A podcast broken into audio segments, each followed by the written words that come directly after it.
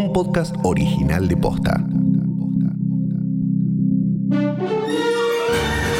Bitácora de la Copa América. Día 0. Sábado 12 de junio del 2021. Mañana arranca el campeonato más impensado, el que nadie quiso agarrar, el que todos quieren ganar. ¿Cómo llegamos hasta acá? ¿Qué llevó a que ni Colombia ni la Argentina quisieran ser sedes del torneo? Y sobre todo, ¿por qué Brasil, o su presidente, sí quiso? Soy Carlos Maidana. Esto es La Copa Imposible.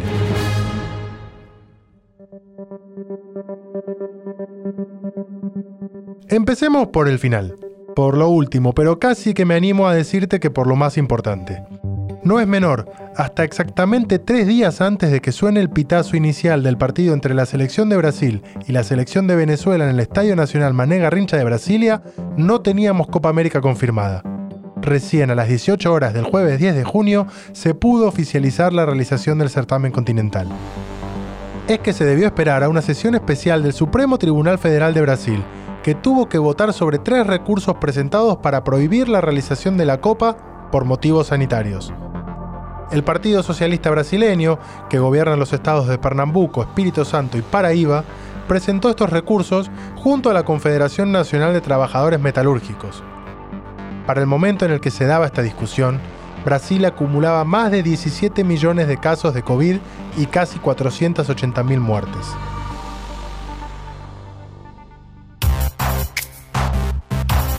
Seis es el número a tener en cuenta.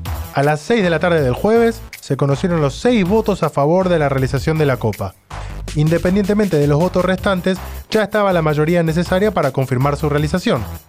Los ministros que aprobaron la Copa fueron Carmen Lucía Antunes, Marco Aurelio de Farías Melo, Ricardo Lewandowski, Luis Edson Fachín, Gilmar Ferreira Méndez y José Antonio Díaz Toffoli. No hay chance de que mañana te acuerdes de estos nombres, ¿verdad? También seis son los partidos que disputó la selección de Brasil en las eliminatorias rumbo a Qatar 2022, y seis son los triunfos que ya obtuvo. Un resultado arrollador. De esta manera, el Scratch superó por uno a la Argentina de Marcelo Bielsa, que fue contundente en el arranque de las eliminatorias a Corea-Japón 2002 con cinco triunfos. ¿Sabes ante quién se cortó la racha? Y claro, fue ante Brasil, en una derrota por 3 a 1 en el Estadio Morumbi de Sao Paulo.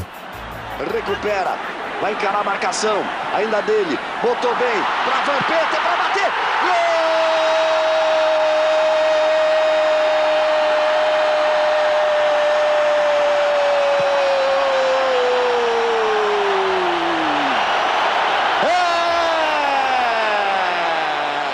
El récord de Tite al frente de la selección organizadora asusta a todos. Jugó 18 partidos por eliminatorias, ganó 16 y empató 2. Es la mejor racha histórica para un DT de cualquier selección con Mebol. Además, en 14 de esos partidos no le convirtieron goles. Una máquina. Sin embargo, fue la propia Canariña la que estuvo en el ojo de la tormenta de esta copa que parece guionada por Pedro Saborido. Es que hasta un día antes de la decisión del Tribunal Federal, la propia selección brasileña estaba en duda para participar de la Copa, la que organizan ellos. El martes 8 de junio, Brasil venció por 2 a 0 a Paraguay como visitante con goles de Neymar y Lucas Paquetá. Y el mismo miércoles, la selección tuvo que confirmar que jugaría la Copa, aunque a disgusto. En contra de la realización de la Copa, a favor de la selección de Brasil. Eso rezó el intento de comunicado que los jugadores hicieron trascender a los medios.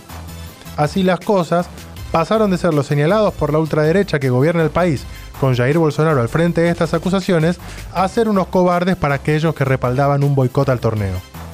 Un ejemplo más de que hagas lo que hagas y aunque le ganes a todos, nunca van a faltar los que te putean.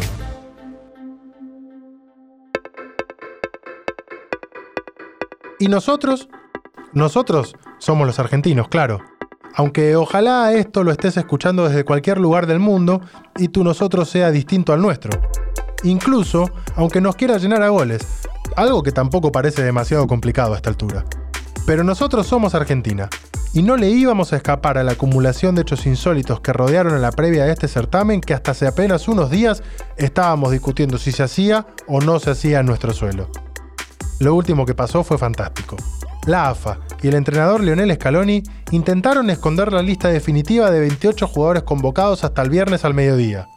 La noche anterior, Conmebol se mandó por su cuenta a confirmar a todos los jugadores citados por cada federación. Así como lo escuchás. Todos los periodistas e hinchas esperando la confirmación de una lista que se terminó filtrando antes por cuestiones administrativas. Porque si la hacemos, la hacemos completa, ¿no? Con respecto a la lista inicial, se quedaron afuera José Luis Palomino, Lucas Ocampos y Juan Foyt, que recibió todas las críticas en el partido previo por eliminatorias por un error que derivó en el empate 2 a 2 definitivo ante Colombia. Y Emiliano Buendía, que, bueno, seguro tuvo una mala tarde.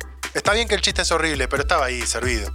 Pero lo que pasó con Julián Álvarez es digno de una mención especial.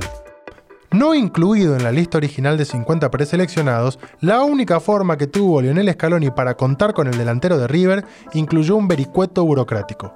Anotó en la lista a Lucas Alario, que dos semanas antes había sido dado de baja por lesión, para estar amparado por dicha lesión y así pedir el reemplazo por Álvarez. ¿Entendés por qué esta copa hay que hacer un manual para explicarla? Ese es el recorrido que queremos hacer juntos en este podcast. Pero ahora sí, volvamos al inicio la Copa Imposible estuvo mal parida desde un primer momento. Organizada para hacerse entre Argentina y Colombia en el 2020, se suspendió oficialmente el 17 de marzo del año pasado por la pandemia. Este año, la situación respecto al avance del COVID-19 no mejoró, pero además se presentaron otros escenarios que pusieron en jaque desde el primer momento la realización del torneo. El estallido social en Colombia, luego de que el presidente Iván Duque quisiera presentar una reforma tributaria que atacaba principalmente al poder adquisitivo de la clase media, hizo que la realización de la Copa fuera imposible. Sin embargo, se dieron situaciones insólitas como que se jugaran partidos de Copa Libertadores en este mismo contexto, en los que, si hacías un poco de esfuerzo, escuchabas los disparos afuera de los estadios. De hecho, apenas unos días después de bajarse de la organización de la Copa, la selección Colombia recibió a la Argentina por eliminatorias en el partido que te contaba hace un rato, con una particularidad. Fue el primer partido con público en más de un año, en plena curva ascendente de casos de COVID. Eso hizo que toda la organización de la Copa quedara en manos de la Argentina, y ahí entramos en otra montaña rusa de declaraciones cruzadas de funcionarios, con el presidente Alberto Fernández asegurando la realización del torneo y la marcha atrás a los pocos días ante la escalada de casos de COVID. Fue Matías Lames, ministro de Deportes y Turismo de la Nación, que en una charla con Urbana Play tuvo la templanza de ponerle un poco de sensatez al asunto. Y sinceramente, después de hablarlo durante todo el fin de semana, de consultar sobre todo a la ministra Carla Bisotti, tomamos la decisión de, no seguir adelante con la organización de la Copa América. No porque representara un riesgo en términos epidemiológicos, sino porque nos parecía que era un mensaje complejo, confuso en este momento en el cual estamos pidiendo a la gente que haga un esfuerzo tan grande y, nos pareció que, simbólicamente también estaba bien eh, hacer un gesto que, lamentablemente bueno eh, tiene, tiene un costo. En una Copa América, un torneo de esta importancia en Argentina, tiene un impacto económico importante. Te, puedo dar fe de que no hay enojo de la Conmebol, que comprenden perfectamente la situación sanitaria. Yo mismo ayer a la noche estuve hablando con el presidente de la Conmebol, con el secretario, con Gonzalo Belloso, y entienden perfectamente la situación. No, no, no, no hay ningún tipo de enojo. Así que ahí estamos, a horas de arrancar esta copa que inicia mañana en Brasilia. Con Brasil y Venezuela desde las 18 y con Colombia y Ecuador desde las 21. Argentina juega el lunes, pero de eso hablamos más en profundidad mañana. Mañana le metemos fútbol, números y, ¿por qué no?, alguna historia más de color de esta, la que decidimos llamar la Copa Imposible. La Copa Imposible es un podcast original de Posta. Seguinos en Spotify y encontrá un nuevo episodio todos los días a las 7 de la mañana. Edición Leo Fernández. Producción ejecutiva Luciano Banchero y Diego del Agostino. Soy Carlos Maidana. Hasta mañana.